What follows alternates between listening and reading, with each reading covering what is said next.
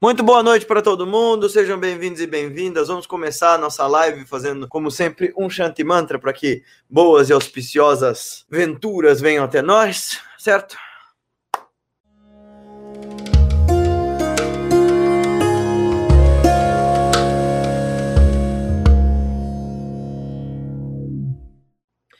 Om Sahana Vavatu Sahanau Bhunaktu सह वीर्यं करवावहै, तेजस्विनावधीतमस्तु मा विद्विषावहै। ॐ शान्ति शान्ति, शान्तिः। हरिः ॐ तत्सत्। ॐ श्रीगुरुभ्यो नमः।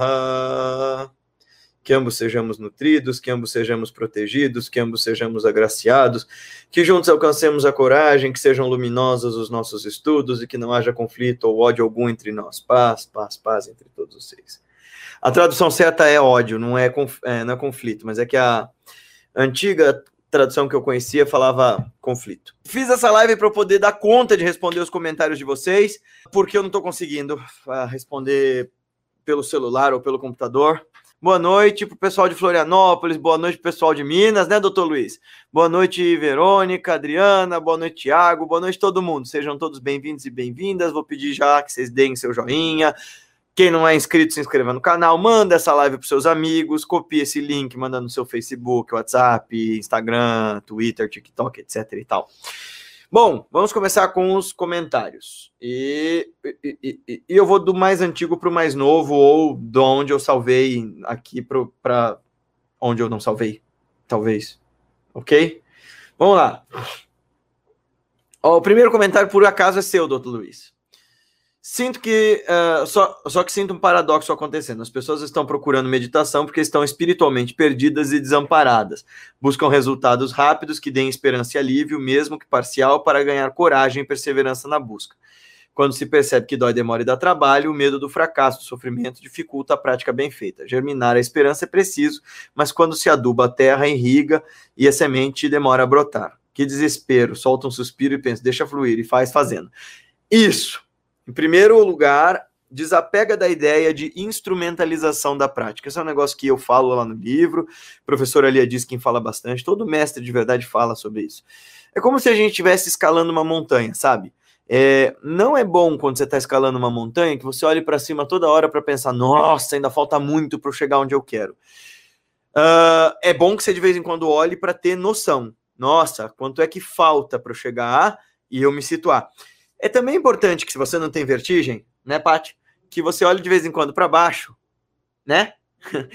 para saber o quanto você já subiu. Isso vai dar para você uh, firmeza e clareza de que você não está começando do zero. Tudo que você já fez até aqui tem proveito, é importante, porque tem um pouco dessa, dessa noção de quem está começando meditação ou num caminho espiritual sério, que seja. Essa sensação de, nossa, tudo que eu fiz até aqui parece que não serviu para nada, estou começando do zero Nada é para nada. Hum, tudo que você viveu até aqui fez parte constitutiva daquilo que te, que te fez chegar nesse caminho, que te tornou aberto para esses conhecimentos, sejam eles quais forem. Então, tudo soma. É, a questão toda é: não tenha soberba espiritual de achar que você já está muito lá em cima, mas também não ache que você nunca fez nada por si ou pelo outro. Você já caminhou tenha paciência. Agora, o que eu fico muito pistola mesmo, e fico bastante contrariado, deixa eu só achar o controle do ar. Ele tá aqui em cima, Paty? Ué, onde eu deixei? Porque ele tá muito forte, eu precisava desligar ele um pouquinho. Uh, o que me deixa muito bravo é quando a gente usa meditação como meio hábil para essa nossa sociedade de consumo, onde a palavra de ordem para felicidade é, é, consumo, onde a palavra de ordem para felicidade é sucesso. E quando a gente fala de meditação, ela é para nos desabilitar dessa compulsão dos desejos desvairados, né? É para fazer com que a gente tenha clareza de que felicidade genuína, felicidade e percepção verdadeira, é, elas acontecem independentemente. Obrigado elas acontecem independentemente da minha necessidade obsessiva de controle pelas coisas. Né? Então, é um pouco do que meu mestre fala, né? Perca o controle, pois em realidade não há controle algum. É, é um pouco assustador para nós que achamos que temos tanto controle hoje em dia, mas na verdade, O que ele está dizendo para nós é: olha para sua vida. De fato, não há controle em todas essas coisas que você supunha que houvesse. E uh, isso é libertador. Para com essa obsessão com o resultado. Ai, meu Deus, mas eu trabalho porque eu espero o resultado do meu salário no fim do mês para poder pagar minhas contas. Tudo bem, no mundo das operações isso funciona.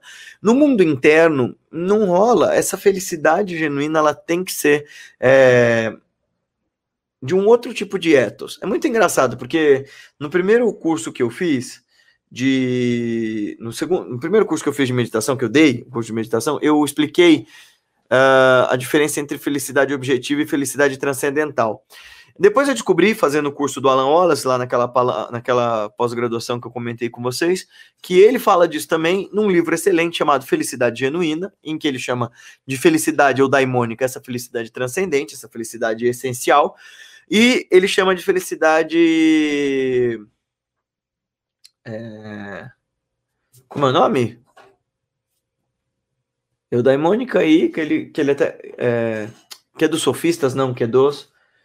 Uh, da galera que, que, que, persegue prazer. Ah, felicidade hedônica. Ele chama de felicidade hedônica essa dos prazeres dos sentidos. E o Alan Wallace, assim como eu havia feito, é muito engraçado porque eu tinha feito um diagrama. É engraçado como essas ideias se sincronizam. Uh, eu, eu explicava que felicidade objetiva ela serve como combustível e pistas de que uma felicidade maior existe, que é legítimo que a gente procure mas que viver atrás de, de cumprir esses pequenos objetivos da vida prática é, é, tentar matar nossa sede tentando beber água do mar, sabe? Vão colocando seus comentários aqui também. Espero que eu tenha respondido sua pergunta, doutor Luiz. Uh, o o Vitor Tamielo colocou aqui uma, uma, uma pergunta, eu respondi para ele, mas eu vou responder de novo para vocês. Ele me perguntou que ele, fez um curso de meditação transcendental. Para quem não sabe, meditação transcendental é aquela do Maharishi Mahesh Yogi, o guru dos Beatles. É basicamente um mantra, é mantra yoga. Você leva 20 minutos de manhã, 20 minutos à noite, fazendo um mantra que não tem significado semântico, para que você abra um espaço para um estado diferente de consciência.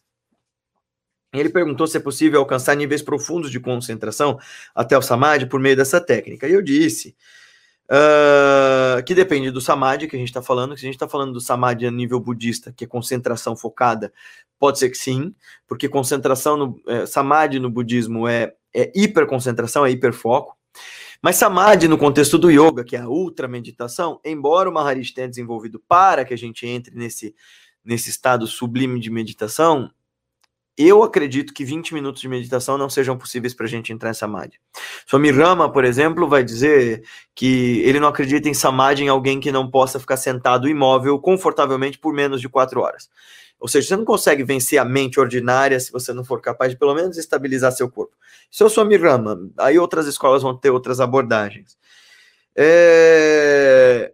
Mas toda prática meditativa pode levar o seu praticante a um estado sublime de é, de para além da mente ou de não mente, dependendo da seriedade e da frequência com a qual você pratica. Não adianta você esperar ter grandes estados de meditação se você faz, sei lá, cinco minutos uh, duas vezes por semana. Isso não existe. Uh, de ter uh, se sobrepõe ao ser, infelizmente. É assim, isso é a sociedade de hiperconsumo. Eu eu olho com bastante entusiasmo para certos políticos uh, do campo desses partidos verdes que tentam chamar a nossa atenção. E por que, que eu falo de políticos? Porque nós estamos aqui num grupo muito minoritário. Nós somos 29 nessa live, nem sei quantas pessoas vão ler, vão, vão assistir. Mas uh, quando você fala de chegar num campo de pessoas, de, de ideias que transcendam religiões, culturas e tal, a gente tem que trabalhar a política. Infelizmente, a política tá gasta no mundo inteiro. Mas eu gosto de políticos como o Eduardo. Eduardo Jorge, que falam para nós já há muitas décadas da importância e da responsabilidade com o ambiente que a gente vive. Porque, independente da crença que a gente tenha, esse planetinha aqui é a única casa que a gente tem até o momento. Né? E, e com quanto a gente não saiba habitar outros mundos, é melhor a gente cuidar bem daqui. E esse hiperconsumo não é só danoso para nossa psique, não é completamente contraditório às nossas buscas espirituais, não é uma exacerbação, não é só uma exacerbação do nosso egoísmo, egocentrismo egolatria. Ele também é danoso para a própria subsistência da vida como tal. Uh, café? Sim, por favor. Obrigado. Isso é a máquina de café. Guilherme, boa noite. Uh, do prazer, eu acho que uh, é estoicismo. Não, era. Era. Era. O, o, o Alan Wallace pegou as ideias do, do Aristóteles para falar de felicidade eudaimônica e de felicidade hedônica. Embora eu até tenha falado isso pessoal lá do curso, que o hedonismo não é exatamente como a gente entende o hedonismo hoje, mas tudo bem. Uh, Ricardo, você pode falar um pouco sobre orientações básicas para a prática de japa? É, Ricardo, eu falo disso no nosso curso básico de mantra yoga, que vai estar disponível logo logo, e do meditações e mantras para tempos difíceis, que também vai estar disponível no Hotmart logo logo. Mas eu posso te adiantar dizendo o seguinte, uh, só para não ficar parecendo que eu estou querendo vender curso. E, e de verdade, o que, que eu falo para vocês dos cursos? Porque eu demorei muito. Pati, quanto tempo demorou para eu começar a aceitar fazer curso online? Anos. É, desde 2015, né?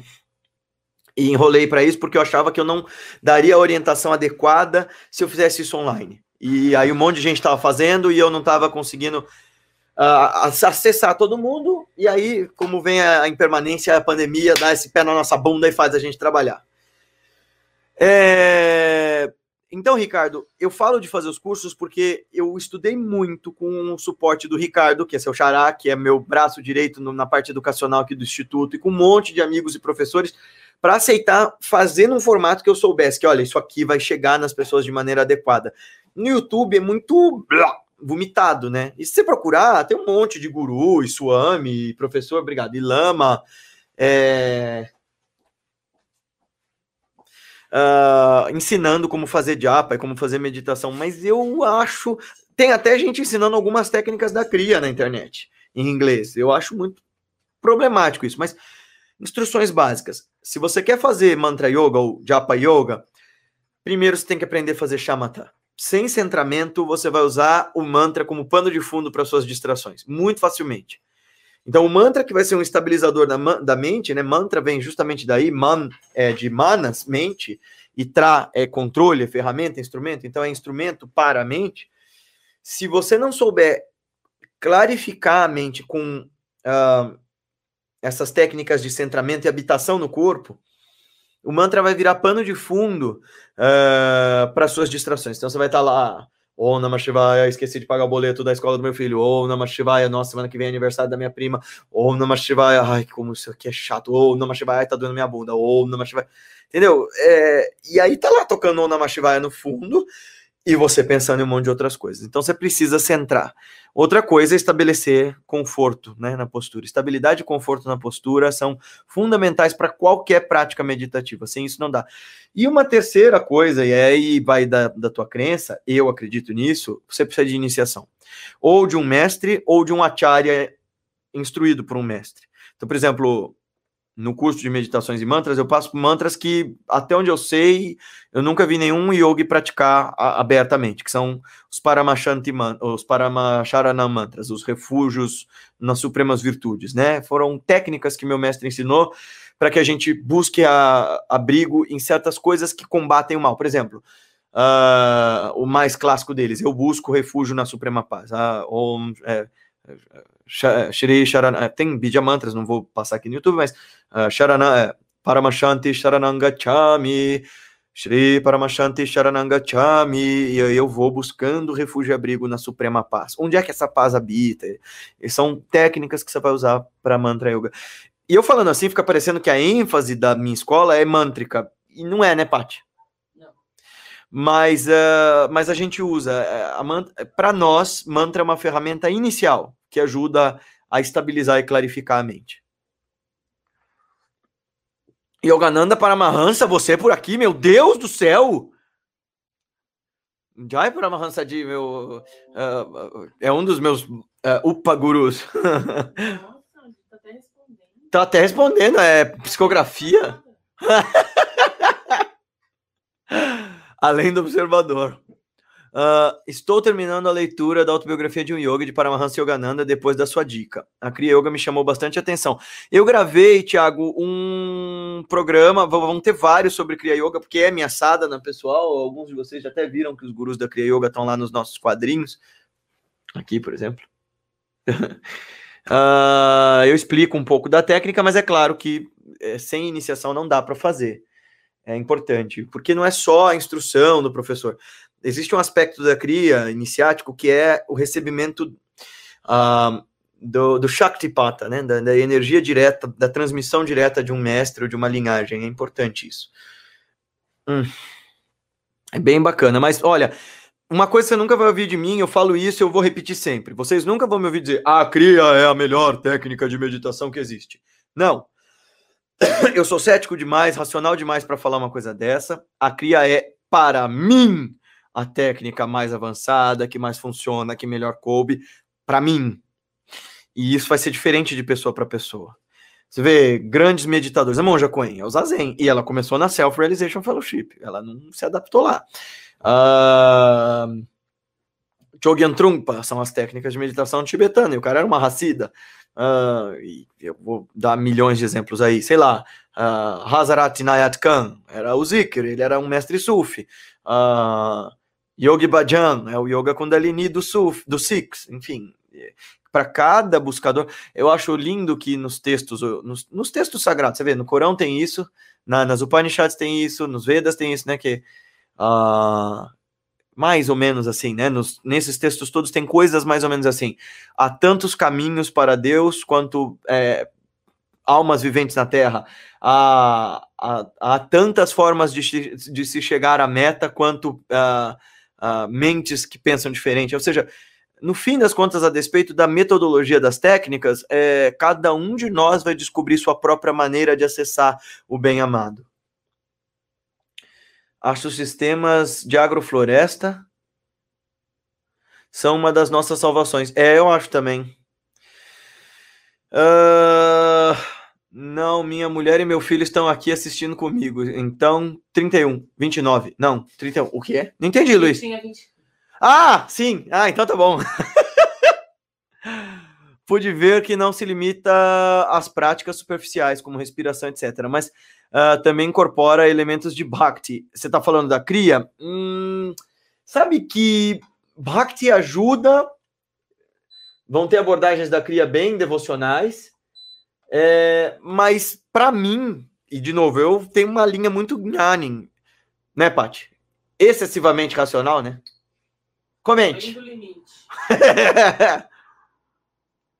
E para mim, eu nunca fui para cria por causa de Bhakti, foi pela experiência direta. Foi porque eu sentava ali e começava a fazer o negócio e funcionava experiencialmente. Para adiantar, Kriya Yoga é um é, é, é um Buddha Shuddhi, é uma forma de limpar os canais e acessar a, a visão direta do divino. É bem interessante. Ah, acredito que sem Bhakti não há como progredir na expansão. Olha, Verônica, Depende. Eu não sou um cara muito Bhakta.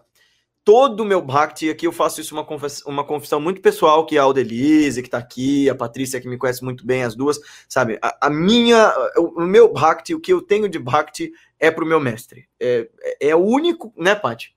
É o único canal onde eu consigo ter devoção. O resto, eu sou muito respeitoso. Quem vai comigo pra Índia me vê, louvar cada um dos lugares que eu vou, assim mas eu não sou um cara de fé, assim, desse jeito.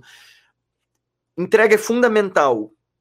Bhakti é a via, teoricamente, mais fácil, mas dá, por ir, dá para ir por outras, embora elas, segundo Shri Ramakrishna, por exemplo, um dos grandes mestres a quem eu tenho devoção, ele era um super Bhakta, mas seu discípulo, Swami Vivekananda, era super racional.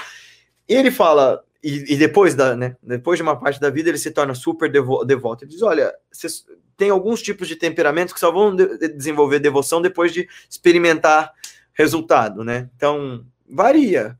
Eu acredito, eu gosto muito da abordagem de Swami Vivekananda que vai dizer assim, a partir dos quatro yogas, né? Karma, Bhakti, Jnana e Raja, que existem caminhos para todos os tipos de temperamentos, que tanto são, é, tanto são os homens, tanto são os caminhos para se realizar Deus. É a frase de, de, de Swami, de, de Shri Ramakrishna, né? Uh, Jotomot, uh, Jotopot, uh, sei lá, em Bengala ele fala Totopote ou Popopote, qualquer coisa assim. Mas significa tantos quantos forem os caminhos, tantas serão as formas de realizar Deus. Quando faço yoga uh, e começo a receber nomes de mestres, o que acontece comigo? Como assim? Me explique melhor isso. Hum. Aliás, Eduardo, você sabe o que significa Rinpoche? É, é uma coisa muito. Não se ofenda, mas é muito pretencioso usar no nome, hein? Rinpoche se usa quando você é reencarnação de um mestre reconhecido por inúmeros outros mestres. Uh, deixa eu ver aqui. Cheguei atrasado. Será que já respondeu minha pergunta? Ainda não, Diego. Atrasado. É.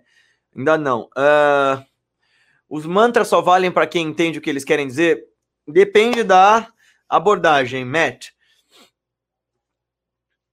Shri Yukteswarji, esse mestre aqui, tem um comentário brevíssimo que ele faz a Gita e eu concordo com ele. Que sem Jyoti Mudra e sem cognição sobre o significado de um mantra, você pode praticá-lo 100 milhões de vezes e não vai obter muito resultado. O que ele quer dizer com Jyoti Mudra? Com a visão clara, né? A Nubhava, com a experiência direta, aquietante da mente, que o mantra propicia eu. Aí você vai direto, por exemplo, os Bidya-mantras não têm significado, mas se você está numa via tântrica séria, você vai entender, por exemplo, que Hum, dependendo da, da tradição, é um mantra ligado a Tinamasta, que é uma deusa, aquela deusa que se autoimola, que significa o sacrifício do ego em, em prol da libertação do ser, e blá blá blá blá blá blá blá blá blá blá. Então você sabe que Hraum é um, é, é um Bidya mantra que não tem significado, mas é como se imitasse o rugido de Narasimha. E aí você acolhe todos os aspectos de Narasimha, pra, enfim. Aí você sabe que, por exemplo, uh, Yam é o Bidya Mantra que não tem significado, mas é o Bidya Mantra que ressoa em Anahata Chakra. Então você sabe que a Anahata Chakra corresponde aquilo. Eu acredito que cognizar demais sobre um mantra é manter a, a, a meditação num estado muito é, intelectivo, não é o que a gente quer, mas não saber o significado de um mantra é é jogar dados no escuro e esperar acertar os números maiores sem saber quais foram eh, os tirados. A não ser que você tenha um mestre em quem você confie muito que te dê um mantra e fala, faz isso, não questione. Beleza, aí é um outro caso. No caso da MT, a meditação transcendental, isso tudo é contradito, porque os mantras todos da MT não têm significado semântico. Mas são Bidya mantras. E aí a gente precisaria ter uma longa conversa sobre isso. Ah, eu não entendi a sua pergunta, viu, Eduardo Rinpoche? Depois você pergunta de novo, reformula para eu conseguir te responder. Acabei de ler o primeiro volume sobre a vida de Ramakrishna. A qual? Aquele Ramakrishna, o grande mestre? Ou, La, ou Ramakrishna Lila Prasanga? Ou uh, tem um outro também, o Evangelho de Ramakrishna. Todos são muito bons. Vi que em muitos casos a forma que ele usava era muito over. Sei que ele foi ímpar, mas gostaria de saber sua, observação sobre isso. Como assim? Uh, over em que sentido? Que ele, ele era. Olha, Rafael, como todo grande mestre, o sufismo acredita que de tempos em tempos existem os polos espirituais do mundo que encarnam em diferentes partes do globo e essas pessoas em diferentes eras são o sustentáculo da espiritualidade naquele tempo. Eu não tenho dúvida de que Shri Ramakrishna foi um deles. E como um polo, ou ele é oculto, ninguém sabe que ele está lá, ou ele aparece e muda tudo. Ramakrishna mudou tudo a partir de si, né? O eco da vida dele, até hoje tem sociólogo, antropólogo, filósofo que atribui a ele o renascimento do, do hinduísmo. Mas ele era muito diferente. Ele não era uma pessoa, ele não era não dá nem para falar que ele era humano no nosso no nosso modo de entender as coisas assim. Ele tinha um padrão de pensamento, por isso que ele era, ele era chamado o louco de Deus. Ele era bem fora da casinha para nosso entendimento. Era eu acho que aí que tá, um mestre não é para ser entendido de forma cognitiva, ele é para ser experimentado. Eu tinha uma certa estranheza com ele. Aí eu fui para Belur Mart e para Dakshineshwar algumas vezes e aí eu fiquei assim. E aí eu fui para uh, Camarpucur, onde ele nasceu, e é estranho, assim, é muito forte a coisa, é bem diferente, assim. E é, é curioso, se você pega, por exemplo, os trabalhos de um, de um amigo meu, meu, um professor e amigo meu, que é o, na época, Brahmacharya Ayom, agora, Ayom Maharaj, agora é, Swami é, Medhananda, ele tem um livro chamado Infinite, Infinite Paths to Infinite Reality. Caminhos Infinitos para a Realidade Infinita. Ele analisa filosoficamente a profundidade de Ramakrishna, que todo mundo achava que era muito simples. Ele fala: não, não, olha, eu, o, o, você entendeu? Swami Medhananda ele fez o doutorado dele em universidades alemãs em filosofia antes de virar monge. Então o cara manja muito mais filosofia do que eu jamais farei. Acho. É, é bem provável que sim. É, e ele diz que Shri Ramakrishna tinha consistência filosófica para redarguir qualquer mestre. Tem uma palestra dele sobre isso, inclusive, na, no Vedanta Center em New York. Se você lê bem inglês, ouve bem inglês, você vai gostar. É bem bom, viu, esse Ramakrishna, o grande mestre. Eu gostei. Eu não sei o que você está achando, mas no que, que você quer dizer que ele é over? Um guru me disse que eu sou a reencarnação de Buda Siddhartha Gautama. Duvide disso profundamente. Porque se eu fosse você. Eu vou te perguntar uma coisa, Carlos. É, você experimenta sofrimento em algum grau? Você sofre, se incomoda com viver? Tem alguma perturbação mental? Porque o Buda transcendeu absolutamente isso. Essa é a questão. Eu não sou fake, fique tranquilo. Não, eu não estou dizendo que você é fake, não. É, só dizendo que Rinpoche é reconhecido por mestres dentro do, da tradição tibetana. E eu sou bastante tradicionalista nesse sentido. Eu tendo uh, a, a, reservar os termos de mestres para mestres, sabe? Uh, ou termos de uma certa tradição para aquela tradição. Mas quando faço yoga, passa na minha mente uh, vários nomes dos mestres, mas não consigo gravar os nomes. Então eu te diria uma coisa muito básica sobre meditação. Se o Buda aparecer no meio da tua prática, mate o Buda. Qualquer nome, qualquer impressão, qualquer fenômeno não é o que você está buscando com a prática. Meditação não é para acessar fenômeno. E isso está em todos os textos. Isso está nos textos uh, de Shantideva, isso está nos textos de Kamala Shila, isso está nos textos de Patanjali, isso está nos textos de Abhinavagupta, todos os mestres das tradições que você quiser. Está nos textos de Rumi, está nos textos de Binarabi.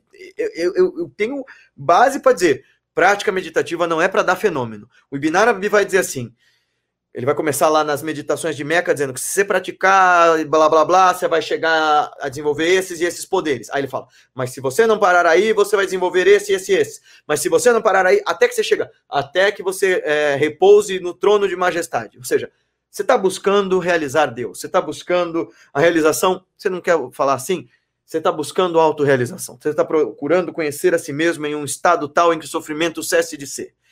Qualquer outra coisa não é o que você está buscando. Patanjali vai falar a mesma coisa no Vibhuti Pada. Toda vez que ele vai descrever todos os poderes, ele vai falar: olha, são indicativos de que você está no caminho, mas eles podem te fazer estancar. Meu mestre tem um exemplo muito legal sobre isso, sabe? Sobre até mesmo a bem-aventurança da, da, da prática, Eduardo sabe, o sentir em levo e tal, é uma coisa legal, é indicativo de, de que você está no caminho, mas não é só isso. Não para aí, vai mais fundo. Né? Meu mestre sempre fala, vai mais fundo, vai mais fundo. Quer dizer, uh, como a gente fala sobre isso? É, ele disse, ele uma vez disse assim para mim: no caminho da meditação é como se você estivesse numa estrada à procura de casa. Mas nessa estrada você encontra amigos muito queridos, paisagens paradisíacas, árvores frutíferas com frutos deliciosos, e cada um desses lugares convida você a ficar lá, a dizer: "Não, para por aqui, não vai mais longe". Mas você lembra: "Não, não, eu tenho que chegar na minha casa. Eu tenho que chegar lá". Muito obrigado, árvore frutífera, paisagem maravilhosa, amigo querido, mas eu tenho que seguir em frente. Então, é, corta, né? Uh, todas essas experiências de visões magníficas ou é, de coisas assustadoras, quando eu as tinha é, e perguntava ao meu mestre, ele falava, ou ele falava, ah, isso passa, ou ele fazia, ou ele falava bravo, tchê, corte isso. Ele não é gaúcho, tá? É que quem é da Bengala fala tchê quando tá bravo. ou acha. Hã? É, não sei, né? Meu mestre é gaúcho. Por isso que eu tô indo pro sul.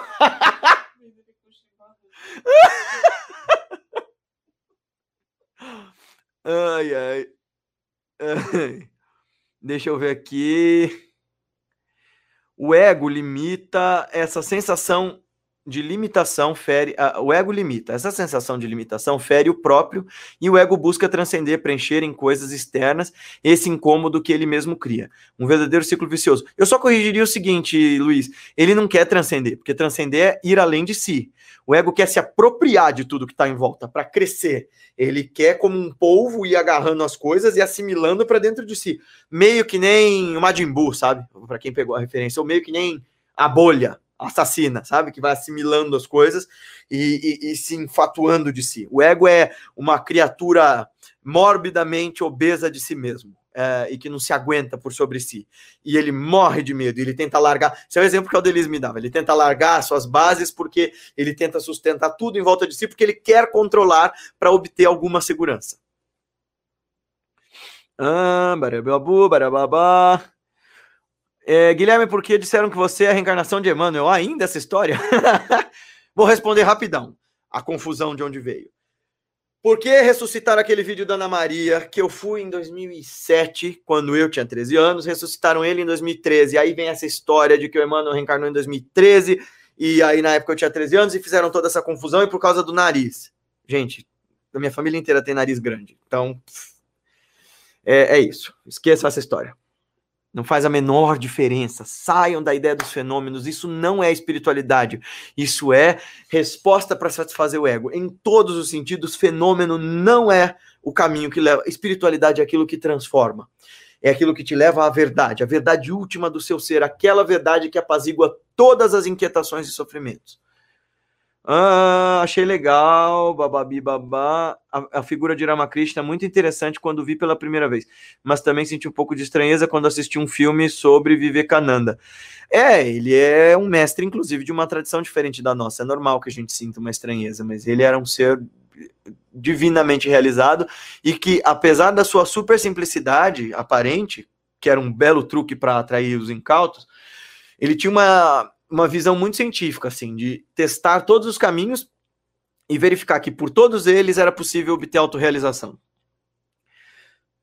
Quando, quando não conseguia a resposta da grande mãe, teve um episódio que ele se jogou no chão, se contorceu, contorceu com isso e acabou cortando o rosto. Ah, sim, ele tinha um processo é, uh, desesperado. Mas a gente, Rafa, se você pensar bem, nós somos tão, tão desesperados pelas nossas vontades quanto é que a gente não tem foco com os nossos desesperos, né? A gente não tem mais esse chorar compulsivo, quase nunca tem. Tem, né, Paty? A maior parte das pessoas tem. Pensa nas suas paixões. Em algum momento da vida você teve isso. A diferença é que ele teve isso por, pela verdade, a verdade última. A Irina Tweed, ah, eu que é daquele livro Daughter of Fire, ela foi discípula de um mestre sufi, é um livro lindo, lindo, é gigante, mas é lindo.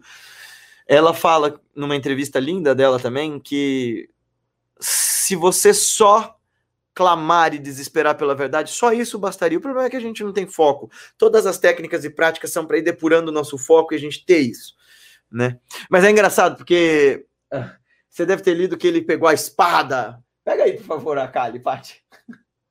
Ele a, a, do cartaz, que ele pegou a espada da estátua e falou: Eu vou me matar se você não aparecer para mim. E, não, ela tá aí no chão do seu lado. Aí ele.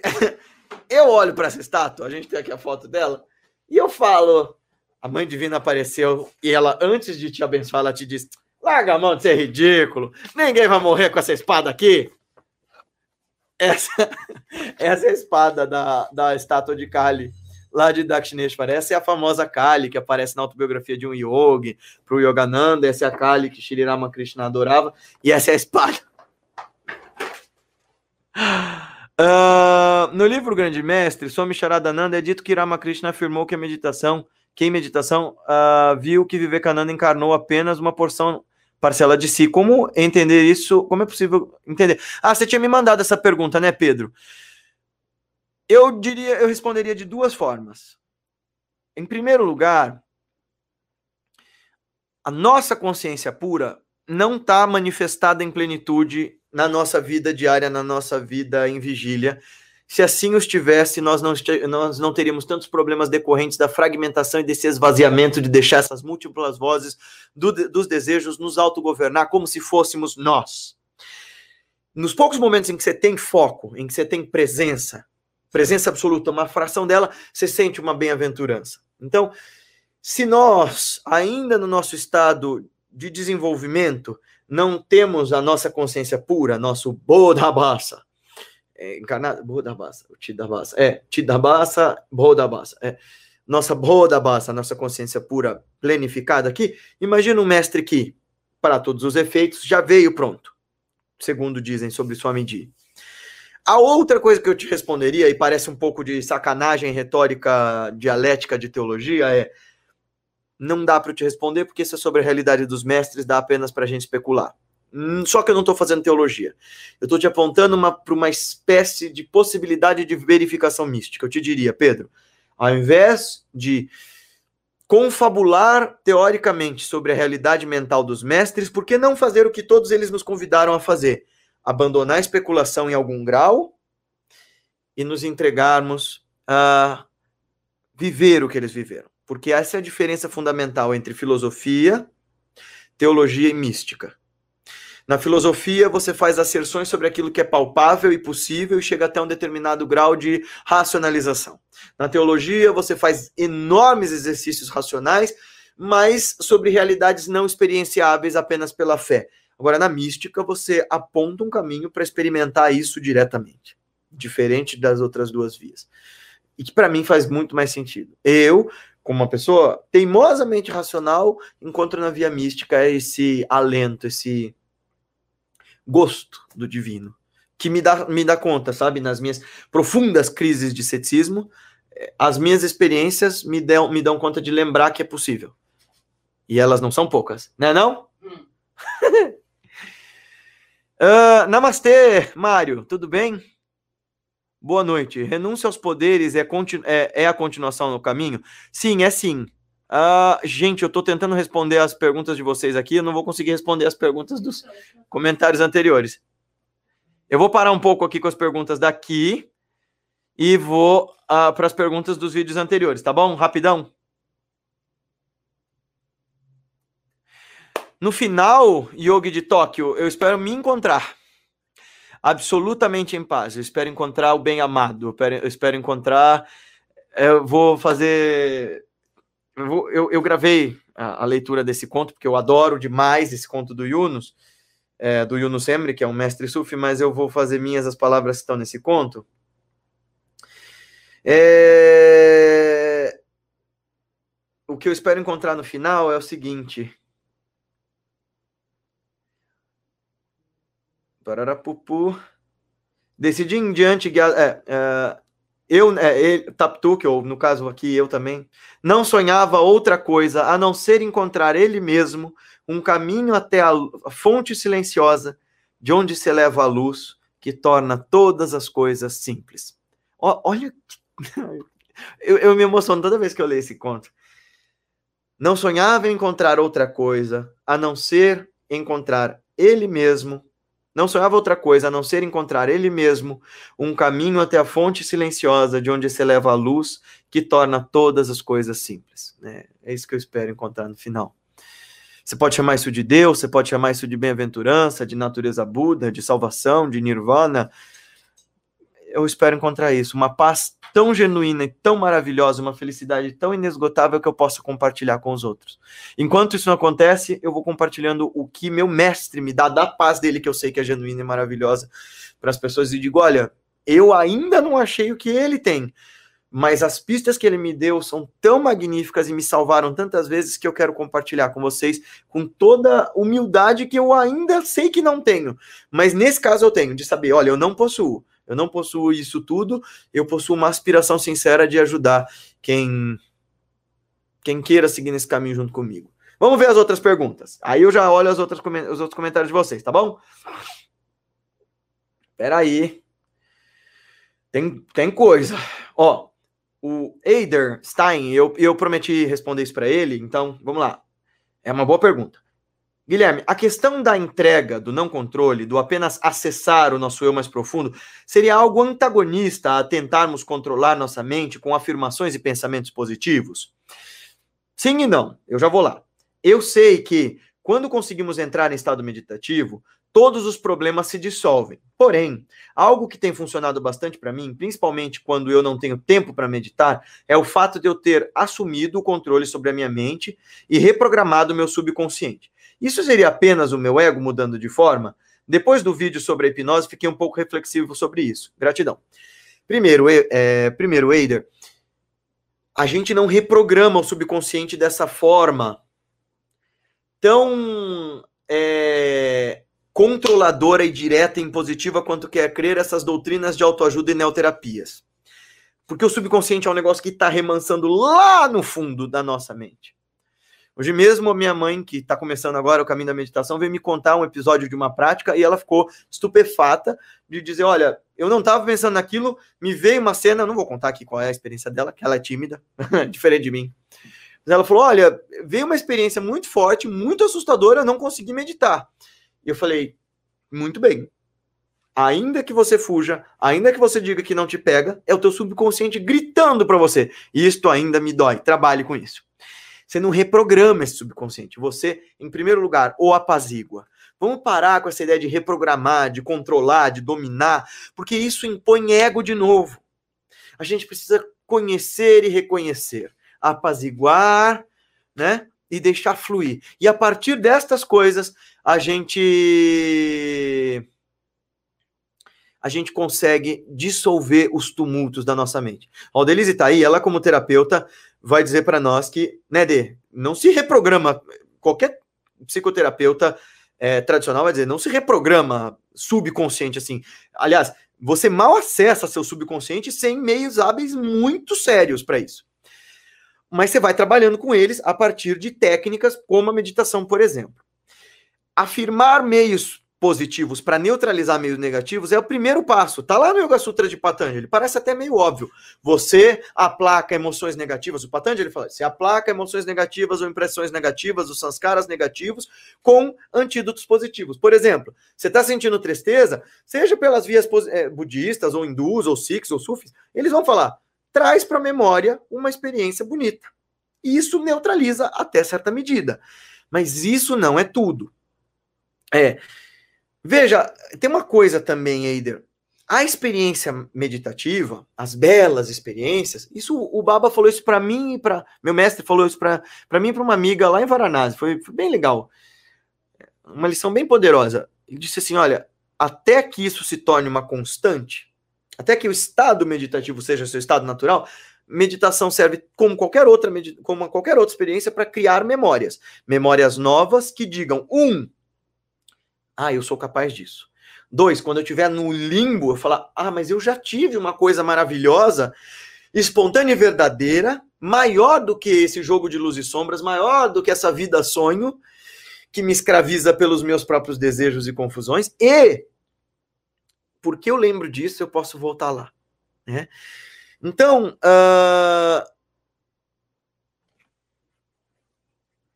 tem todo esse aspecto de não tente controlar esse processo, é, usa das afirmações positivas e também lembra do seguinte, de novo a Irina Tweed, a, a, eu estava lendo hoje de novo no livro dela, Paty, muito bonita a passagem, que o, o, o Bhai Sahib, o guru dela, ele era um mestre si, é, sufi com todo o que de yoga, ele usava toda uma linguagem de yoga, então quem gosta de ler, quem lê bem inglês, por favor, procura, é uma pena que não tem esse livro em português, chama Daughter of Fire, é maravilhoso, é, é difícil, porque é são os diários dela, mas é, é incrível. Ele fala assim: ela pergunta para ele se, ela, se tem algum proveito ela continuar lendo, porque ele pede para ela abandonar os conceitos. Ele diz assim: enquanto você não acredita com todo o seu coração que acumular mais conhecimento prejudica mais do que ajuda, é, leia coisas positivas, porque elas vão traduzir em uma retórica positiva os conceitos que eu estou tentando te passar. Vão servir de bons, de bons é, é, suportes e de boas pílulas, boas boas degustações do que eu estou querendo te dar pela experiência direta. Hum. Só mais uma aqui, aí eu volto para as perguntas daqui. Vamos ficar alternando. Gui, quando faço minha respiração, eu controlo demais. É como se não deixasse. É, quem colocou isso foi a Tabs. É como se eu não a deixasse fluir direito e acabo ficando sem ar. Percebo que se não dou tanta atenção a isso, ela fica mais fluida é, mas muito mais curtinha. Haja treino, né? Quando sair o curso, nos avise. Vai ter um curso de pranayamas logo, logo. Uhul! Né, Paty? Uhum. A gente está estudando qual vai ser a melhor data, porque esse final de ano tá corrido.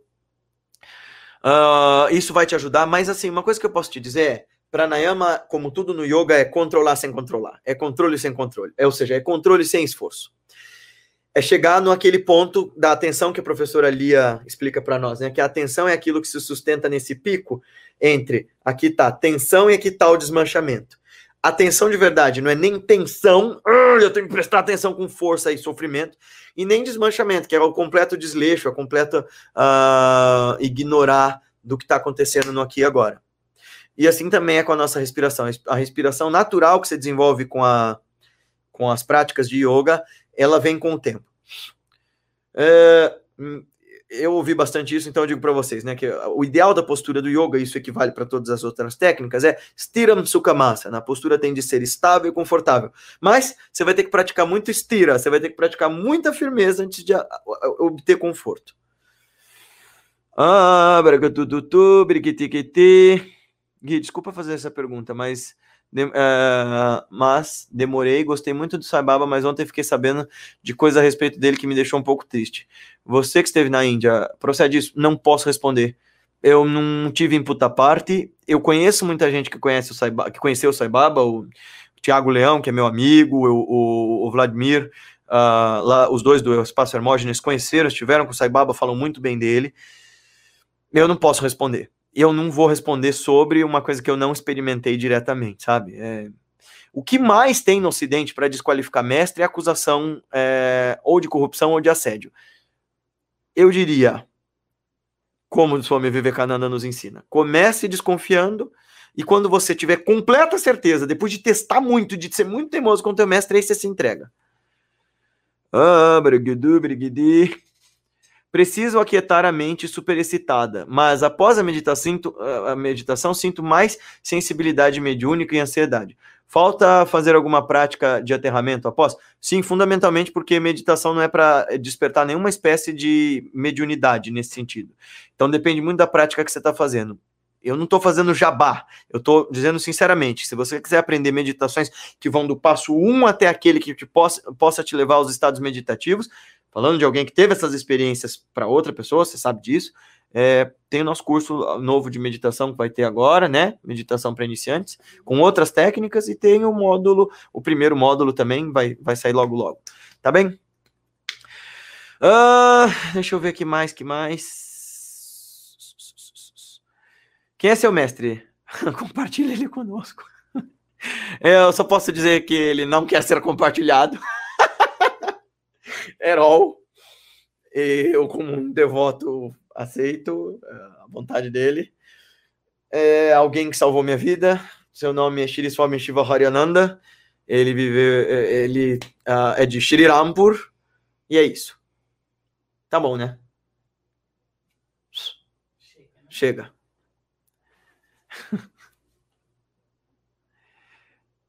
Hum, o mestre. De... Ah. Guilherme, ideal para fazer os asanas do yoga antes ou após a meditação? Antes, Lu. É, de verdade. É, eu sempre falo sobre isso, que é assim. É... Não é imprescindível para todas as tradições, todas, que você faça asana. Quase nenhuma, se não o yoga, vai te falar para se preparar. Especialmente o Hatha Yoga, os yogas tântricos vão falar para você preparar o seu corpo antes uh, da prática. Mas eu acho essencial. Ainda mais hoje que a nossa condição física é tão tacanha, é tão zoada. Mesmo quem vai na academia todo dia, o que eu mais pego de aluno, uh, fi, o que eu mais tenho é aluno fitness que não consegue ficar sentado 20 minutos imóvel, né, Paty? Os alunos mais trincados. Então, exige essa, essa suavização do corpo e esse um, habitar dentro do próprio corpo para poder praticar direito. Eu acho que é importante isso. Uh, eu ouvi dizer que Bodhisattva é um ser guiado pelo mestre em prática sexual. Não, não é verdade. Não é isso. Bodhisattva é um quase Buda, é alguém que escolheu não chegar ao último grau de iluminação para ainda assim continuar servindo a todos os seres. Guilherme, mas eu acho que autoconhecimento não é tudo. Acho que fé, a disciplina e a evangelização, a doutrinação é importante. Então, depende da abordagem, Cândido. Na minha tradição, autoconhecimento é conhecer tudo. Porque não existe, quando você chega no cerne, naquele lugar de onde você leva a luz que torna todas as coisas simples, você entende que não há mais distinção entre eu e o mundo, entre eu e o outro. Eu, é, esse é um dizer Vedanta muito profundo. Brahmatma Guru, eu, Deus e o mestre são um e o mesmo. Uh, barapapá. Saibaba era criminosaço. De novo, eu não posso dizer. Tem um monte de coisa falando contra, um monte de coisa falando a favor. Eu não opino. Ou você acha que mesmo que se ele tivesse encarnado com a... Olha, eu posso te falar de um monte de yogis que não querem ser encontrados. Um monte. Alguns que eu tenho fotografia aqui. Uh, eles não querem contato com as pessoas, eles não querem. É, eles aparecem uh, para determinados discípulos, eles ensinam para determinados discípulos e falam: agora vai lá e espalhe o que eu te ensinei. Eles não querem esse tipo de alvoroço, sabe? Tem um monte de yogi, enfim. Cara. Guilherme, como faço para comprar seu livro? Tá lá na Amazon. Né? A Paty vai colocar aí. Que maravilha, curso de pranayamas. Sai esse ano ainda o curso de meditação para iniciantes parte 2? Sai sim, Paty. Tá saindo.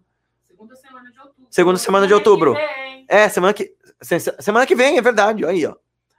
Uh, uh, então se inscrevam, ó. quem quer saber. Não precisa ter feito o módulo 1 para fazer esse. Uh, são outras técnicas. Vai ter chamata de novo, então você vai pegar mais profundamente essa técnica. Sempre tem chamata. É... Tem uma técnica budista, minha tradição é hindu. A minha tradição, eu ensino. Veja, aqui no Instituto eu ensino técnicas de todas as tradições, de acordo com a possibilidade delas servirem, né? Ensino, às vezes, técnicas de zikr, ensino técnicas de tantra, ensino, enfim eu tenho uma forma de praticar minha sadhana, mas essas técnicas todas de tempo em te tempos em tempos, se o seu professor sabe o que está fazendo, todas elas vão te servir bem. Nesse caso, vocês vão aprender a meditar com os chakras, veja só, mas direito, sem os delírios todos que acompanham essas práticas. Nós vamos fazer Tattva Shuddhi ah, e mais outras técnicas. É, Soham, não é o Soham que vocês vão encontrar por aí também. Enfim, Cláudia tem... Bom, ainda sai baba, talvez... Uh, tem vários, enfim. Tem vários, eh, enfim, talvez, mas para quem não tem muita prática, uh, acaba tirando o foco. O que? Do que? Não entendi.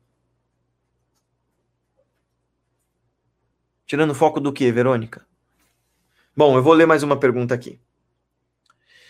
Tarará. Fo... Hã? Que horas a gente termina? Vamos indo. E a Paty nos fala que horas terminar. Ela fala assim, ela toca uma buzina daquela do Otávio Mesquita, fazendo.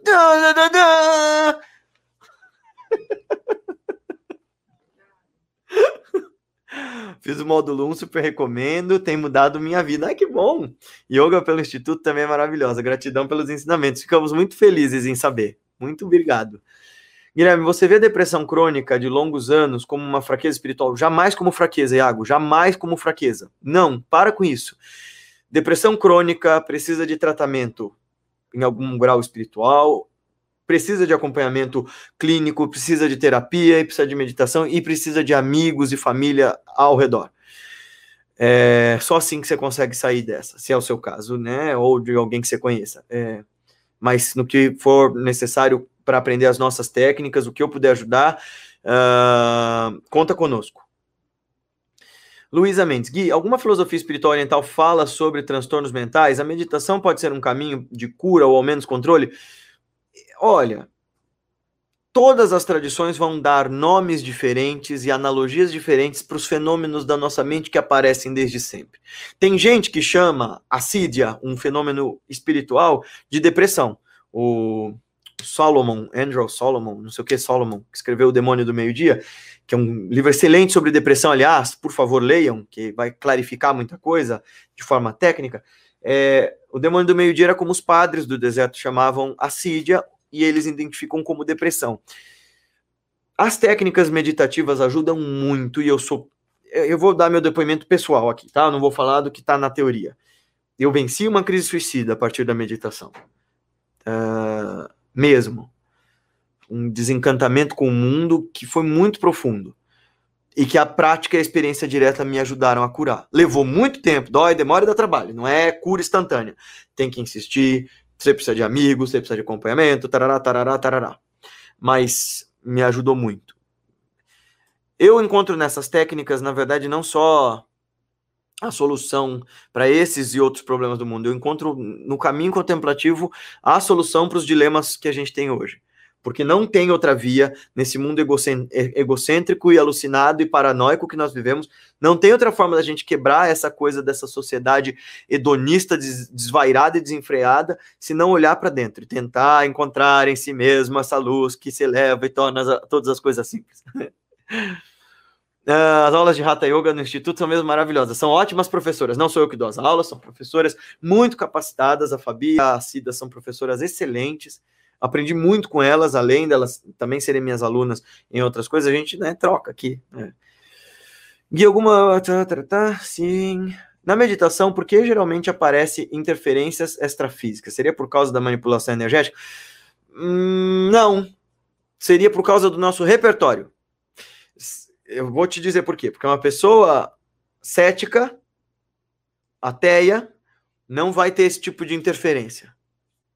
É do nosso repertório. E, e, só que a pessoa cética vai ter outras interferências. Porque o nosso ego quer se distrair, ele não quer olhar para si, ele não quer perder o controle, ele não quer abrir mão. Então vai toda hora aparecer interferência de todo tipo. E é para isso que serve, por exemplo, essa esse viveka, essa discriminação, né, entre real e irreal, esse nete, nete, nete, isto não, isto não, você vai recusando. Agora não era para isso, agora não era para isso. Olha, quando não aparece experiência mágica e extrafísica, aparecem insights maravilhosos. Eu escrevo cursos inteiros nas minha meditações quando eu me, distra me distraio. Aí eu falo: não, não, não, agora não. Porque qualquer coisa que aparecer aí, que se for importante e sagrada, é só você dizer: agora não, depois eu cuido de você. E volta para o foco. Vamos lá. Ah. O Matt me perguntou como é que eu sabia que o Agori, que apareceu para mim naquele livro, naquele, naquela experiência que eu contei para vocês, não era doido. Porque a gente sabe. Primeiro, porque ele não estaria tão cercado de gente séria se ele fosse só um alucinado.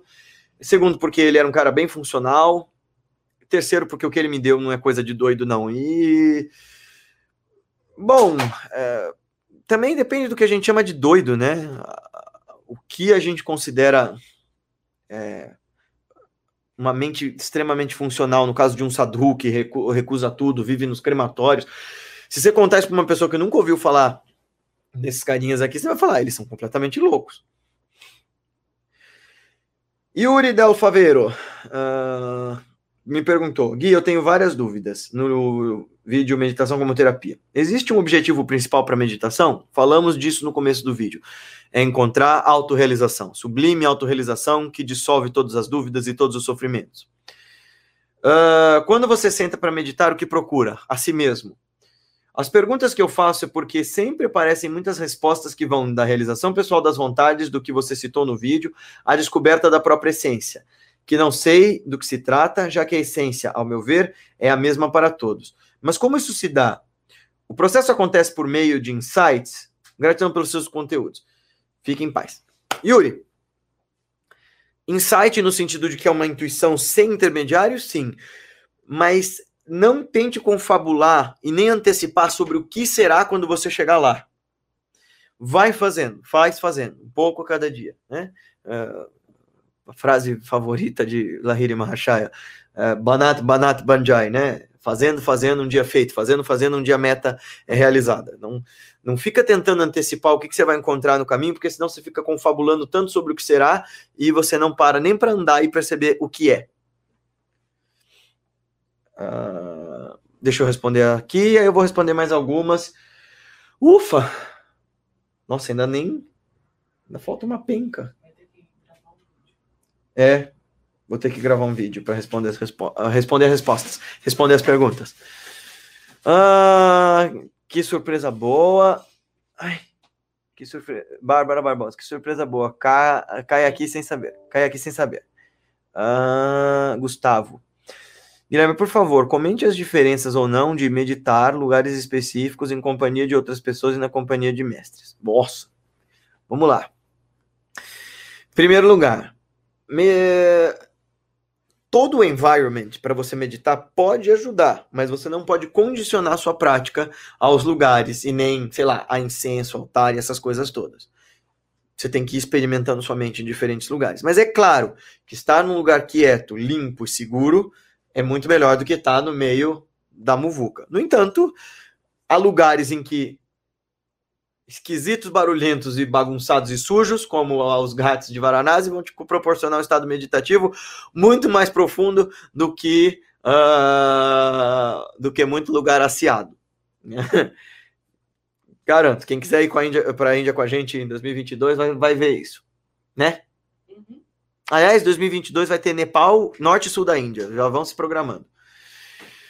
Uh, e estar num lugar específico considerado sagrado, na minha forma de crer, contém ali a baraka ou a shakti, o poder daqueles praticantes, o perfume, né, deixado por aqueles praticantes que ali é, praticaram, e aquilo nos ajuda a acessar mais facilmente o estado de quietude, de silêncio, de meditação. Meditar com mestres ajuda muito, porque aí sim, ele está transmitindo para você a energia direta dele, ele está te ajudando. É como quando você está querendo aprender a andar de bicicleta e alguém segura do lado para você, para você conseguir pegar firmeza e pegar embalo e ir. Uh... Em companhia. Ah, sim, uma outra coisa. Meditar em sanga, em comunidade, é mais fácil por duas razões. Primeiro, porque a psicosfera das pessoas te ajuda, e segundo, porque o nosso ego uh, cretino e invejoso vai ficar assim. Verdade. Sozinho, você vai, ai, ai, tá doendo, ai, então por hoje é só chega. Quando você está sendo vigiado por outras pessoas, por mais incômodo que você esteja, por mais incômodo que você esteja sentindo, você abre o olho e fala assim: Nossa, olha o Gustavo, nem se mexe. Nossa, olha a Patrícia, nem se mexe. Bom, é melhor eu ficar parado aqui, né? Hum, até parece que o Gustavo não tá sentindo dor como eu tô sentindo. Mas bom, se ele não tá se mexendo, eu também não vou, né? E curiosamente, você vai fazendo esse esforço e, a, e, e, vai se adequando, e, a, e aí se a, pelo menos se acalma a partir desse, desse aquietar pela, pelo conjunto da obra. Hum, muito obrigado pela resposta. De nada. Iago, com seus contatos e vivências, você aprendeu que o sentido da vida é ser feliz e ajudar a si e aos outros a evoluir? Ou algo a mais que algum mestre, o Espírito lhe diz? Poxa, Iago, se a gente de fato de fato, com toda a sinceridade do nosso coração, descobrir quem somos nós e, puder, e pudermos ofertar bem a todos os seres, né? Fazer o bem, é, não fazer o mal, fazer o bem, fazer o bem a todos os seres, já não é algo gigante demais para os nossos parâmetros. Eu acho que, para além disso, não falta mais nada. Uma vez eu perguntei isso para um yogi. Falei assim: tem alguma coisa que esses mega mestres, tipo Buda, Jesus, poderiam ter ensinado eles não ensinaram? Uh, ele me disse que sim, claro. Uh, mas nenhuma dessas coisas é para você. Aí eu falei, deixa eu tentar lembrar do exemplo que me foi dado. É... Ah, sim. Para nós é dito: tenham prudência e não confiem de graça, né? Em ninguém. Cuida, cuidado. É... Mas um mestre ah, sim. É, a, a, como é que ele me disse? Eu estou tentando lembrar aqui, mas é, a, gente confia, entrega, mas. Uh... Ai, Jesus, eu esqueci agora. Uh... Tô tentando lembrar, mas mais, mais ou menos foi assim o contexto do ensinamento. Olha, nós temos que ter uh, simplicidade. Vamos lá, Jesus disse: sede simples como as pombas, prudentes como as serpentes, e amai-vos uns aos outros. Ok, beleza. Então ele está dizendo: amem-se, mas tenham cuidado. Um mestre conhece todo mundo, mas ele ama a todos irrestritamente. Então, para ele, esse princípio da, é, de, de, de só amar e se entregar quando você confia, não funciona. Ele ama mesmo sabendo exatamente quem é você. Ele não tem fronteiras e limites para o amor dele. Mas isso você não pode fazer, porque para você seria imitar um estado que você não conhece, você não conhece esse amor, e você se machucar tentando imitar isso. Então isso não é para nós, isso é para mestres. Para nós cabe amar, mas com prudência. É mais ou menos isso. Estou tentando lembrar aqui. Uh, vou olhar os últimos comentários e depois eu vou gravar um vídeo respondendo aos outros comentários, porque, né, eu tô vendo que vocês estão ávidos de respostas e eu tô gostando desse papo. Tava com saudade de falar com vocês assim. Pá, Guilherme, por favor, comente as diferenças ou não. Ah, não, já respondi. Uh, o Yoga de Patanjali e o Sankhya geraram algum uh, Sampradaya que nem o Advaita Vedanta e as outras escolas vedantinas? Uh, sim, poxa vida, vários. É... O único que conheço de Sankhya é o Swami Harihara Nandarani, é isso? Uh, que tentou criar uma tradição Sankhya Yoga, mas isso só no século XX. Então, Bruno, na Índia, é muito curioso isso, porque mesmo as escolas que nem os Charvakas e os Lokayatas, são os materialistas históricos, se você procurar bem em algum vilarejo remoto, você ainda acha alguém que representa aquela, aquela escola perdida. Foi o caso com o culto a Kubdika, que o Mark Dikovsky procurou a vida inteira, que é um culto tântrico específico, uma deusa que era super importante na Idade Média e parecia ter sido desapa desaparecida da Índia. Ele foi encontrar um vilarejo que dedicava o culto a Kubdika exatamente como nos moldes da Idade Média. Então, sim, tem sankianos, como Hariharanandaranya, tem é, yogis é, puramente seguidores de Patanjali, mas eles não necessariamente são públicos. Eles podem vir de uma sampradaya familiar ou de um vilarejo remoto, sempre tem. Agora, é, também a gente tem que lembrar uma coisa muito legal, que é essa plasticidade das escolas de filosofia indianas é, e dessa atualização, né, entre Vedanta, Tantra, Yoga, elas estão sempre se amalgamando, dialogando, elas estão atualizando suas verdades a partir das suas experiências diretas e das necessidades de novos tempos. Isso se deve mais à, à qualidade da mística do que a da filosofia em si. Porque a qualidade da mística é servir como um canal para a verdade para as pessoas de determinado tempo, lugar e circunstância. Ou seja, verdade é aquilo que funciona, né? No, no mais íntimo do ser. Então, o Yoga Sutra de Patanjali, ele continua tão vivo quanto sempre, desde que nós utilizemos da sabedoria dele para ir em direção ao Samadhi, mas adequado ao nosso tempo. Por exemplo, quando ele fala de Brahmacharya, ele está falando de celibato e de restrição de outros prazeres, porque ele está falando para monges renunciantes da floresta. Não é o nosso caso. Shri Teshwadi traduz Brahmacharya nesse sentido muito mais acuradamente como moderação. Então serve para nós de uma forma diferente. E não é amenizar, amainar o sentido de brahmacharya, é atualizar para um tempo ou outro. Ah, olha, o Bruno sabe do Hariharananda Aranha. Quem é você? Onde, por onde você anda? Ah, queremos mais pessoas assim comentando nos nossos vídeos, nossos cursos e tudo mais. Não sei se 2022 vai dar para eu ir para a Índia com você, mas acredito que minha esposa é, e eu iremos assim que tudo se sincronizar. Tomara. 2022 vai rolar viagem para a Amazônia também? Não sabemos. A Paty responde aí. Já respondeu. Não sabemos.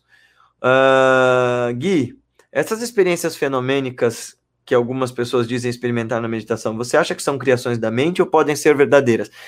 Tanto faz, Helena. Maior parte delas são criações da mente. Sem dúvida, a maior parte, se não as experiências de grandes yogis, porque elas têm coerência com a verdade. Por exemplo, você fala das experiências do Yogananda, de Lahiri Baba, elas tinham uma correspondência prática com o mundo, elas mudavam a realidade das pessoas, elas tinham funcionamento. A maior parte das nossas experiências são para enfatuar o nosso ego, né? Ou para dar respostas que no fundo a gente já sabe. Uh, nesse caso, boa parte delas é criação da mente. Mesmo quando não são, e mesmo quando são, não faz diferença. Faz diferença se ela muda o seu caráter.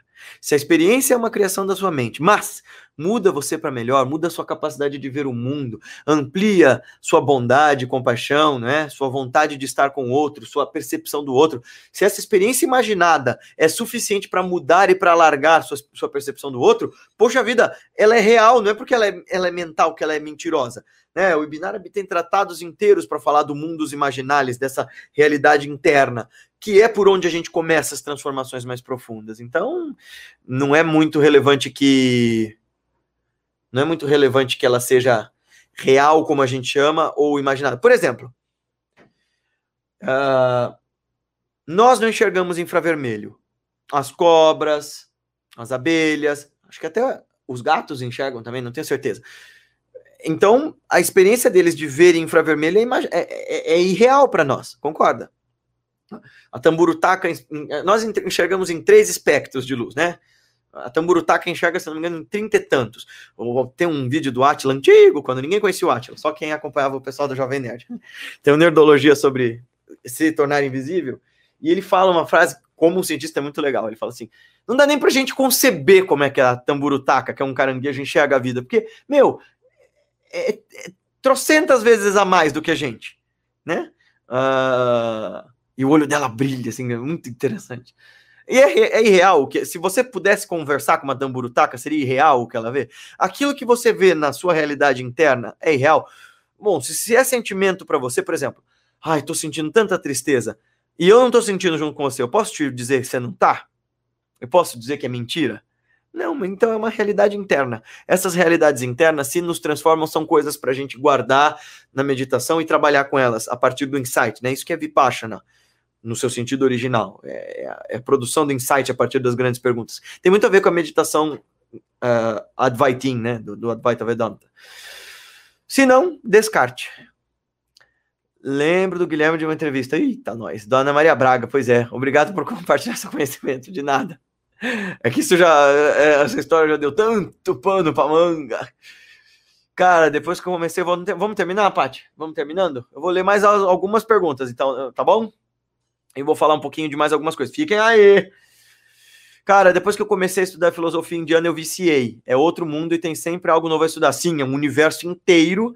E é por isso que, assim, eu, eu estudei filosofia ocidental na faculdade, eu, eu fiz um esforço para criar, né, para me formar, inclusive.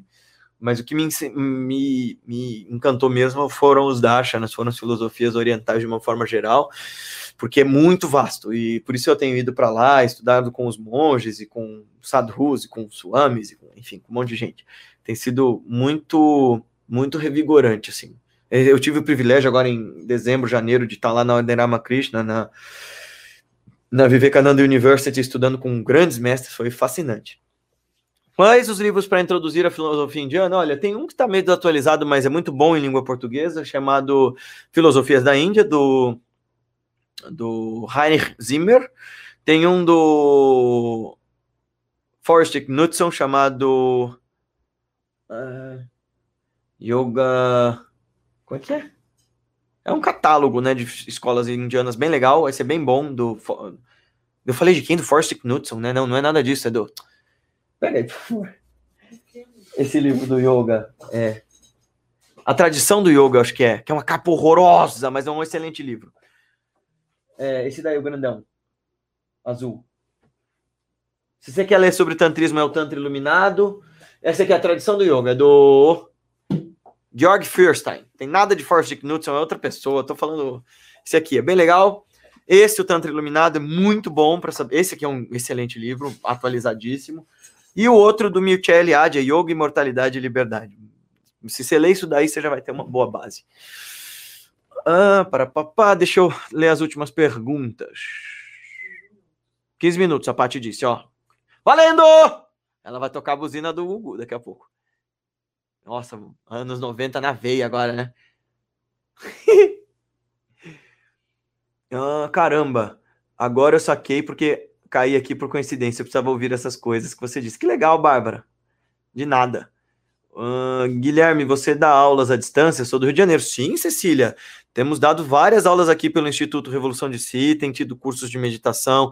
Tem, ó, então deixa eu já fazer um form para quem está chegando aqui agora. Primeiro, por favor, deixe seu joinha nesse vídeo, mande para seus amigos se ele faz sentido. Tem vídeos novos de terça e quinta e de domingo, às vezes tem live, agora está sendo quinzenal, porque a gente precisa descansar um pouco, né? Só um pouco, e nem dá tempo, inclusive, de descansar.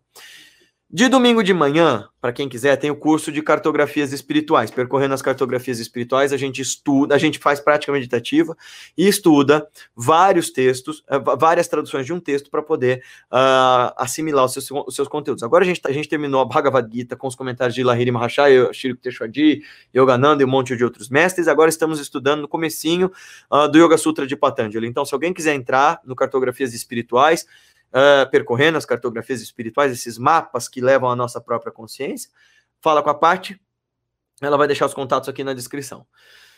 E aí tem também as aulas de quarta-feira à noite sobre o nosso livro, uh, A Revolução de Sid Spet já. Lá tem aulas de meditação e práticas uh, com professores do Instituto, a Lu e o Vitor. Tem as aulas de Hatha Yoga aqui no Instituto todas as tardes, né, Paty? Pelo Zoom.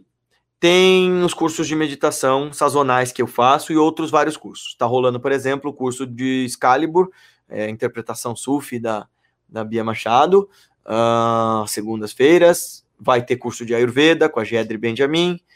Benjamin. Só eu falei Benjamin. É, Benjamin. É, uma excelente terapeuta ayurvédica.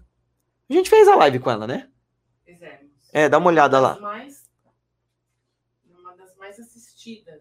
É, então, a live com a Gedri é super assistida, então é- ela vai dar um curso com a gente. Então tem vários, todos os cursos da- do Instituto se tornaram cursos online, Cecília, então você pode assistir.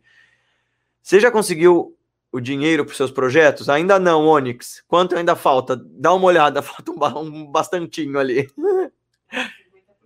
Falta mais ou menos 50%. Agradeço por você perguntar. Ó, então deixa eu contar para vocês do projeto e contar para vocês real qual é o valor de cada coisa, tá? A gente criou um projeto. Eu sei, Brasil no caos, pandemia, blá blá blá, mas a gente tem um livro novo que eu estou corrigindo e tá bem legal. É um romance é, percorrendo todas as tradições atuais ah, espirituais da Índia, as mais popstar, as mais fechadas foi um livro que foi muito prazeroso, está sendo muito prazeroso construir ele, é bem legal. É uma ficção cheia das lições dos meus mestres, das vivências minhas e de outras pessoas pela Índia, mas tudo ficcional, né? Enfim, vai ser bem legal. Para publicar um livro hoje custa, e eu também fui convidado para fazer uma pós-graduação no Albert Einstein, a, com a pós-graduação do CEB, do Cultivating Emotional Balance, ah, lá com a Elisa Cosasa e a Jane Pili. Ah, e essa pós-graduação custa mais de 20 mil reais. E publicar um livro custa bastante caro também. E aí o que, que a gente fez? Nós fizemos uma campanha no Catarse, e eu não estou só pedindo doação. Nós fizemos uma campanha na qual, se você ajudar com determinados valores, você vai ganhar um curso exclusivo. Se você ajudar até com determinado valor, você ganha eh, o curso exclusivo e o livro novo, capa dura, numerado, autografado. E se você ajudar com para mais de 300 reais, você ganha todos os três livros que a gente tem: A Eterna Dança Cósmica, a Revolução de Si, esse novo e o curso. Então é isso, são recompensas. Bem tá bem barato, inclusive, pelo tanto de coisa, né, Paty? Pelo tanto de prêmio. Se você puder ajudar com mais, generosamente, a gente aceita. Muito obrigado se você puder. É para fazer a manutenção dos trabalhos do Instituto também. Então, a Paty vai colocar aqui o link do Catarse para vocês. Quem não viu essa campanha ainda, estamos no finalzinho dela já. Falta duas semanas, né, para acabar. Então, corre lá, manda para teus amigos. Qualquer ajuda a gente agradece muito. E não, ainda estão. Para falar a verdade, ó, eu posso aqui olhar em números atualizados. Estamos em. E tem um problema também, né, Onyx? É, O Catarse come 13% desse valor. E a gente coloca lá, porque todo mundo sabe que é uma, uma via segura de campanha e que eu vou ser obrigado a dar as recompensas para todo mundo, para dar seriedade para as coisas. É, então, ah, por isso que eu coloquei lá. Mas 13% vai para o Catarse. Está em 18.810 é, do valor que a gente colocou, a meta está em 35 por conta, 35 mil por conta de todos esses descontos e tudo mais, de como é para publicar um livro. Hoje em dia as editoras estão quebradas, então a gente opta pela, pela autopublicação com nosso querido amigo editor e ah, parceiro e irmão de práticas, mas é. Mas é é uma das formas, né, de fazer livro no Brasil. Até as editoras grandes com quem eu entrei em contato me falaram assim: a gente coloca o nosso selo para você, publica, edita, produz, mas você consegue dar um adiantamento? Eu falei: hã? Antigamente a editora adiantava para o autor para ele poder ceder os direitos autorais. E as editoras estão assim no Brasil, infelizmente, né? Porque o fomento à cultura está menos de zero. Você pode fazer algum livro sobre algum vídeo sobre livros com uma breve descrição deles? Posso, Jurandir, eu já fiz no passado, e quase ninguém assistiu, por isso que eu parei. Lá atrás você tem é, obras que valem a pena, alguma coisa assim, que eu gravei lá na biblioteca do antigo, na antiga sede do Instituto. Eu vou, posso fazer mais sobre isso, eu posso fa falar brevemente, fazer uma resenha crítica de alguns desses livros, porque, né, depois de tudo isso que eu li, vale a pena eu comentar, mas aí vocês me dizem se, se vocês querem esse tipo de, de conteúdo.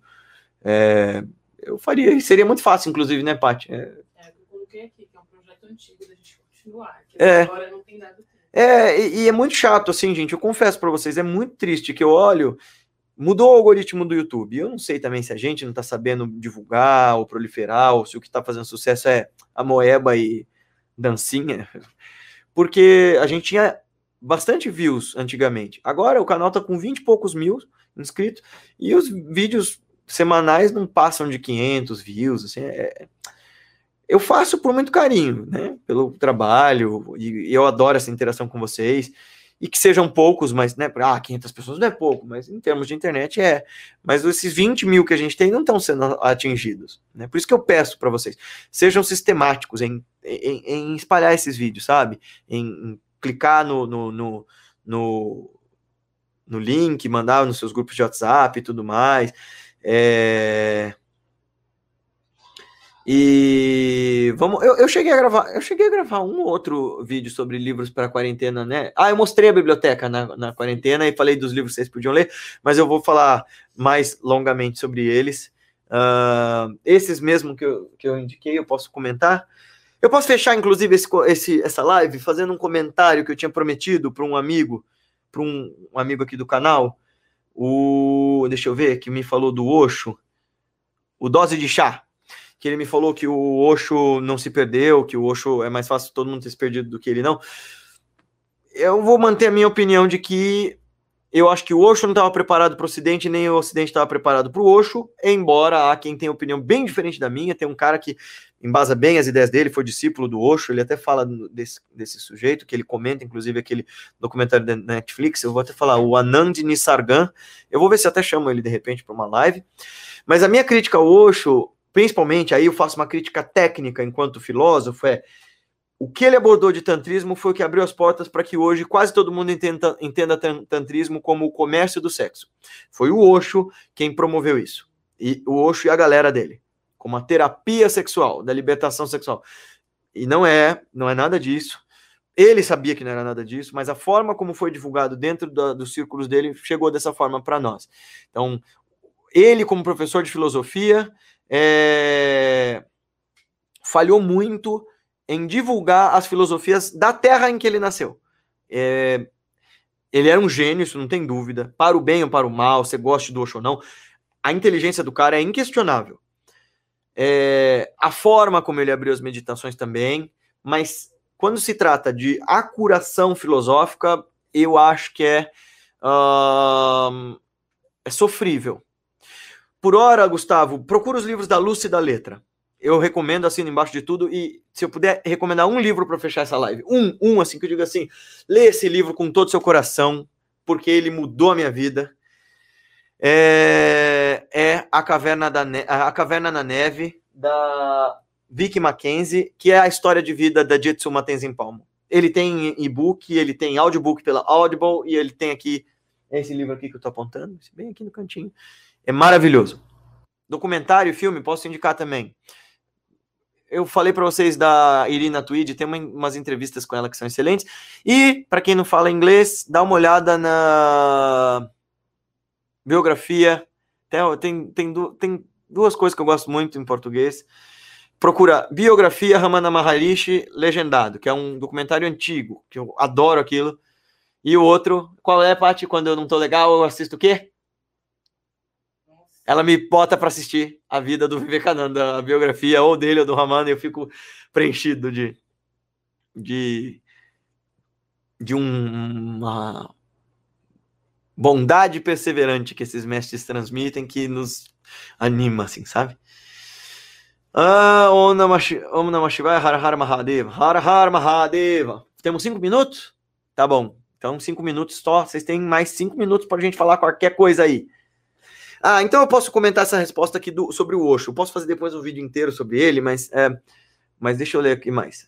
Chama o Laércio Fonseca. Eu nem tenho contato dele, Iago. Se você tiver, de repente. É, eu falo assim, respeito o trabalho dele, mas vocês veem que a minha abordagem é muito mais técnica, né? Eu. Mesmo o Yuri, que é um amigo pessoal meu, a gente brinca, discute e ri um do outro, porque ele fala de fenômeno, eu não e, e se olhar lá a base das nossas histórias, os dois sempre viveram fenômenos, né? Eu tive todo aquele passado no movimento espírita e putz, quem leu a Eterna Dança Cósmica fala, sabe que fenômeno não me faltou, mas eu criei uma percepção diferente disso, bem diferente, assim. E eu falo para vocês, para mim, fenômeno não transforma. O que transforma é a consciência, né, a lucidez, a luz que se incide sobre não só os fenômenos, mas tudo que uh, ocorre ao nosso redor. Responde o que, Bruno? O que que, o que, o que, o que, que eu, eu deixei de responder aqui? Calma. Ah, achei. Tem uma pergunta. Eu vim do Espiritismo e percebo que a forma que as tradições indianas tratam visões espirituais é diferente. Shankara, se não me engano, diz que são fenômenos da mente. Não só o, o Shankara e o próprio Buda. Veja, o Buda, com todo o pragmatismo dele, tinha um discípulo vidente chamado Galiana e que dizia: oh, tô vendo o espírito da minha mãe aqui, tô vendo o espírito da minha mãe aqui. O Buda fala assim: beleza, vamos fazer uma oferenda, ela vai embora e a gente continua praticando. É, então, assim, existe, mas a gente não dá toda essa ênfase que a gente dá aqui no Ocidente. Buda e Vivekananda tratam da mesma forma. Veja, o, nenhum deles diz que não existe. Eles dizem que a nossa abordagem. Shri Ramakrishna, por exemplo, vai dizer assim: tinha um discípulo dele que era médium, e ele olha para o discípulo dando risada e diz assim: Fulano, se você ficar procurando mortos, tudo que você vai encontrar são os mortos. Se você ficar procurando Deus, tudo que você vai encontrar é Deus. Foca na sua prática onde é que você quer chegar. Tenha clareza do seu objetivo. Porque é que você está querendo se comunicar com quem já passou. Né? No mínimo, no mínimo, isso mostra um profundo grau de precariedade nosso em relação à transitoriedade, à impermanência. Porque não é uma novidade ocidental nossa de que ah, os nossos entes queridos morrem. Todo mundo sofre com isso, desde os tempos de Buda, não foi ensinamento dele? Chegou uma mãe dizendo: Ah, eu perdi meu filho, me ajuda, me cura dessa dor, eu estou desesperada. Diz: Ó, oh, eu posso te curar se você for de casa em casa e achar uma casa em que ninguém sofra porque não perdeu um parente querido, aí me traz um grão de mostarda dessa casa e eu te curo. Ela vai sistematicamente de casa em casa e no meio do processo ela entende: ah, a morte é natural, dói, mas é natural e a gente precisa aprender a lidar com ela. Então, por exemplo, serviço de psicografia vai ter agora uma, vai virar polêmica agora, Patrícia. Mas a gente foi uma vez num, num centro que estava tendo um show, né? De, de, de, fenômeno de assistência de psicografia, e eu falei para as pessoas, e metade das pessoas lá do centro disseram para mim: olha, concordo. Falei, olha, vocês têm que aprender a procurar a espiritualidade por razões mais nobres do que matar saudade. Ai, mas e uma mãe que perdeu o filho? A história do Buda, todo mundo perdeu gente querida. A gente precisa aprender a lidar com maturidade com essas coisas. Porque não é uma condição só de quem é espírito espiritualista ter saudade de quem foi embora é condição de ateu, budista, hindu. Agora, e você? Do que, o que é que tá te faltando? Onde é que você tá fragmentado aí para que cada coisa que você perca te faça perder as estribeiras? Uh, então a abordagem é diferente, Bruno. Não sei se eu te respondi. Mas eu acho que o fenômeno não é só o problema, porque você porque vê lá, você vê lá os magos. Acho que a incorporação faz a diferença e tem uma importância. Depende. Sempre depende. É diferente sim. Eu não tenho muita ressonância com o Laércio. É, eu, eu, eu, eu sou muito tradicional na minha forma de estudar. Veja, tanto estudar filosofia quanto estudar mística, eu vou nas fontes. Eu aprendi isso com meu mestre, né? Eu contei isso para vocês, que quando eu escrevi bobagem sobre o Yoga Sutra, eu não estou dizendo que o Laércio falou bobagem, nem que eu estou falando que eu vou na fonte. Quando eu escrevi coisas que não estavam no Yoga Sutra, meu mestre me fez recitar com ele a noite inteira. Eu já contei essa história, não já? Vocês já ouviram, né? Ele olhou para mim e fez assim: onde está tá escrito Karma Yoga no Yoga Sutra?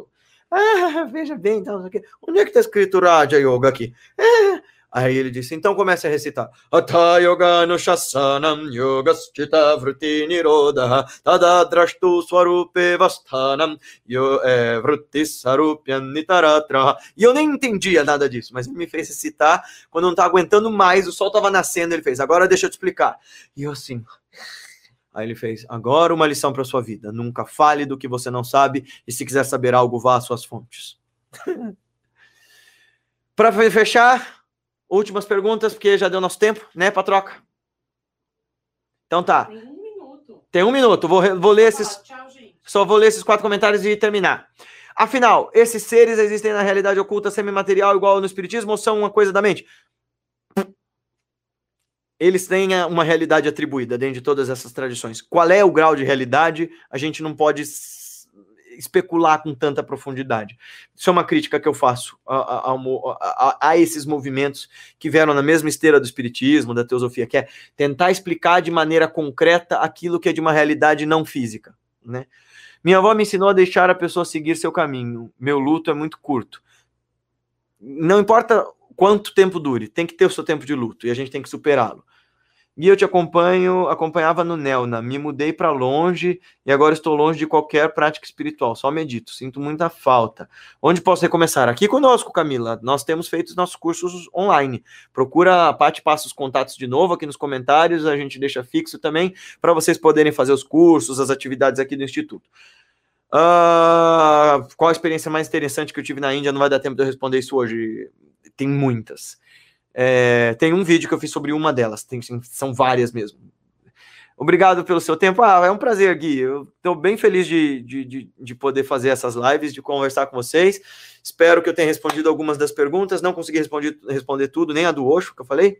Então eu vou fazer um outro vídeo gravando, explicando sobre uh, as perguntas e os comentários que vocês deixaram.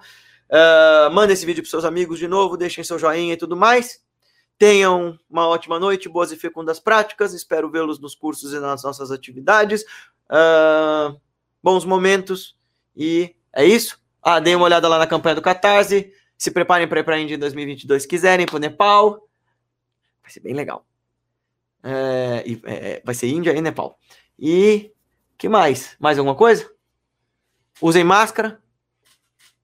Não tomem cloroquina. Ela é farmacêutica. Tô, tô certo em dizê-lo? Não vou tecer comentários. Mas. Porque senão a gente se inflama, já tá tarde, é hora de relaxar pra dormir. tá bom. Uh, e. É isso. Fim. Boa noite. Om Shanti Shanti Shanti Hari Om Tat Sat Om Shri Gurudevar Panamastu Rendemos os frutos de nossas práticas aos santos pés de nossos divinos mestres. Bons momentos para todo mundo. Tchau, tchau. Link, ó, pedindo link, Paty. O link do Catarse, o link das coisas. Calma, calma. Tá aí nos comentários, Onyx. Tá aí, tá aí. Deixa eu. Ai, meu Deus. Ela vai pôr de novo. Não vou embora. Calma, calma. Cadê o contato, Paty? Põe tudo de novo. Vamos, vamos para a Índia, é isso também. oh, aproveitem que ela tá colocando as coisas, falem alguma coisa.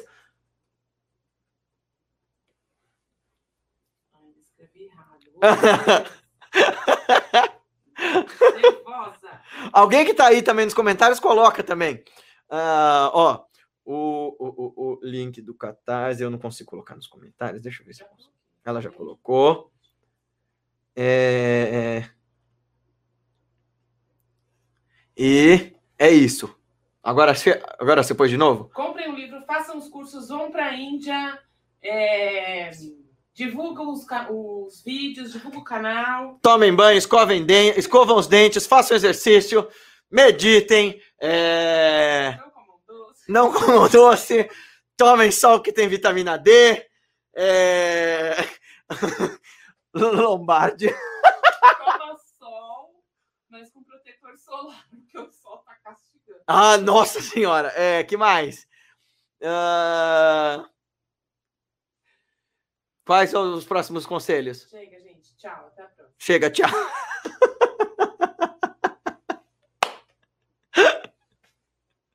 tchau, pessoal.